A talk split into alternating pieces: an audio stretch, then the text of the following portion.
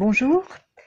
Donc aujourd'hui, je vous présente la correction pour le travail en géographie. Je vous rappelle que nous avions fait donc une première séquence en géographie, les secondes sur les réseaux de production et d'échange mondialisés, où vous aviez vu donc dans Cache Investigation les secrets de nos téléphones portables, la fabrication de nos, téléphones portables. Donc notre deuxième thème en géographie, euh, que je vais commencer avec vous donc euh, bah, dès maintenant, le document que vous aviez, c'est donc une circulation croissante et diverse des personnes à l'échelle mondiale, donc ça c'est notre thème, et vous aviez comme document des migrations volontaires avec notamment le programme Erasmus.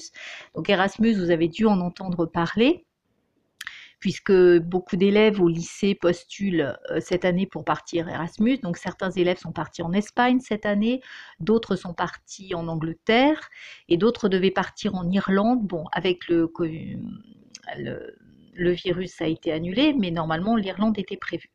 Alors, je vous présente un petit peu les documents. Vous aviez donc trois documents. Un premier document, une sorte de schéma hein, qui s'intitulait Étudier à l'étranger, Erasmus.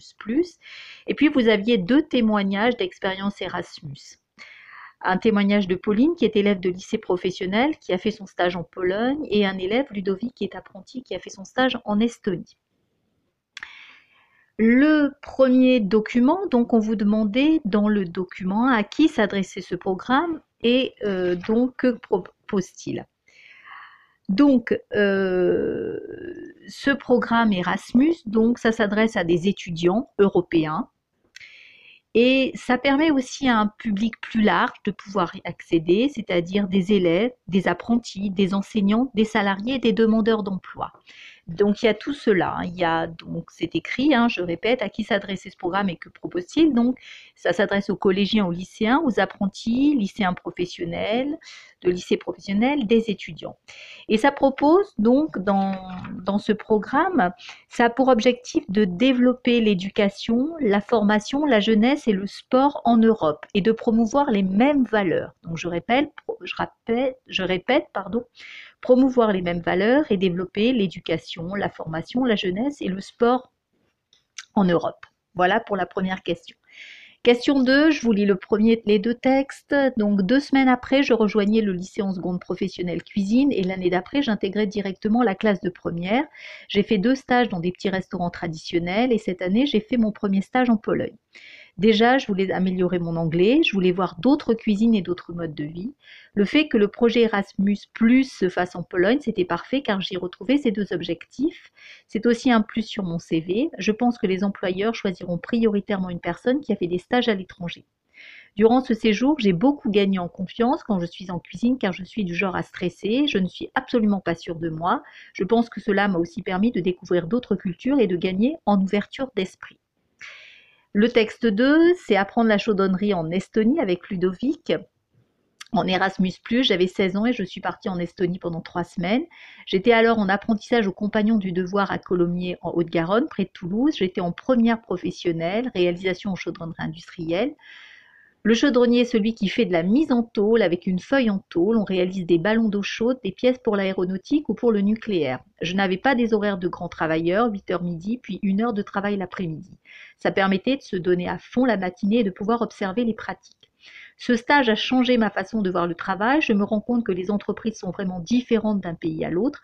Et puis, j'ai plus de connaissances dans ma façon de travailler. Je reprends parfois des techniques vues là-bas. Je conseillerais à tous les apprentis de faire ce voyage. Alors, question 2, je vous demandais qui sont les deux témoins.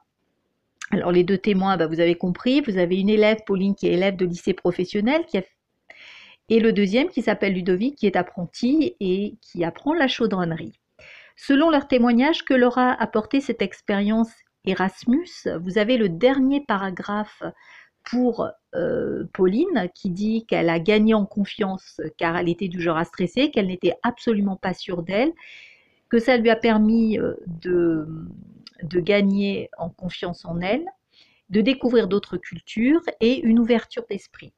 En ce qui concerne euh, Ludovic, ce stage lui a permis euh, de voir un travail différent dans d'autres pays, d'avoir plus de connaissances dans sa façon de travailler et de travailler de nouvelles techniques qu'il a pu donc mettre en place arrivé en France.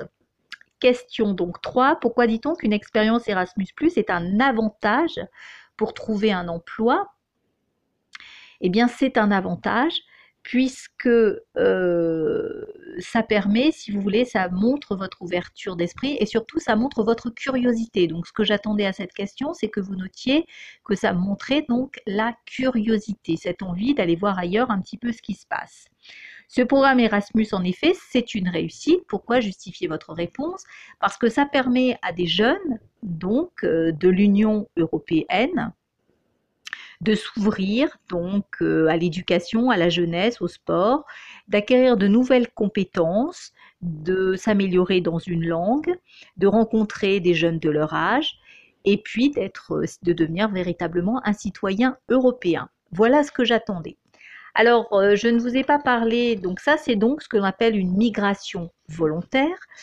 au début, je vous avais donné deux images euh, des sculptures en bronze, notamment les voyageurs de Bruno Catalano 2013, qui ont été exposées à Marseille en 2013. Et donc, je vous demandais comment vous pouviez interpréter les vides et les valises. Alors là, il faut voir que c'est une migration qui est plutôt forcée, hein, on en parlera à la séance 2, où on voit que les gens, bah, quand ils quittent leur pays, pour diverses raisons, ils laissent derrière eux forcément des souvenirs, ils laissent forcément de la famille, des éléments, et c'est pour ça qu'il y a des vides en eux. Pour le deuxième, c'est du street art, c'est-à-dire que c'est un artiste qui dessine sur les murs de la ville, notamment. Hein. Et donc, quel est le lien ici? Alors, c'est un tableau très connu hein, euh, que vous avez pu reconnaître ici, où on voit donc des naufragés sur un bateau. Et ces naufragés euh, sur ce bateau, eh bien, euh, les attitudes, eh bien, ça fait écho, bien évidemment, aux migrants que vous avez pu voir dans l'actualité, qui arrivent sur des bateaux de fortune. Très souvent, beaucoup se noient. Vous avez vu avec l'actualité en ce moment, ils ne peuvent pas rentrer évidemment dans les pays avec le coronavirus. Et donc, même dans d'autres pays, vous avez vu, donc ces gens restent en mer, finissent par se noyer. Et sinon, on peut les retrouver donc en France, notamment à Calais. Il y a eu beaucoup une arrivée de migrants qui vivent dans des conditions euh, déplorables. Voilà. Donc ici, les points communs à la question 4, eh bien, il fallait voir simplement que quand on quitte son pays, pour Erasmus, c'est une migration qui est volontaire, c'est une volonté euh, des jeunes et cette envie d'aller découvrir un autre pays, une autre culture, une autre langue et s'améliorer dans cette langue. Ici, pour ces gens-là qui laissent derrière des vides et des valises, c'est bien entendu une migration qui n'est pas du tout volontaire, qui est fait pour euh, avoir de meilleures conditions de vie. Hein. Et donc le tableau, là, ça doit vous rappeler le tableau Le radeau de la Méduse. Voilà. Euh, je, mettrai donc sur Pronote la trace écrite de la séance 1 euh, qui sera donc euh, à recopier à la suite de votre document. Je le répète, j'attends toujours votre travail, même s'il n'est pas noté, ça me permet de noter votre travail sérieux. Je vous rappelle que le confinement, confinement pardon, va durer longtemps et que pour moi, c'est un moyen de voir les élèves qui font le travail et ceux qui ne le font pas. N'hésitez pas surtout à m'envoyer votre travail, je vous renverrai euh, un petit message comme quoi j'ai bien reçu votre travail.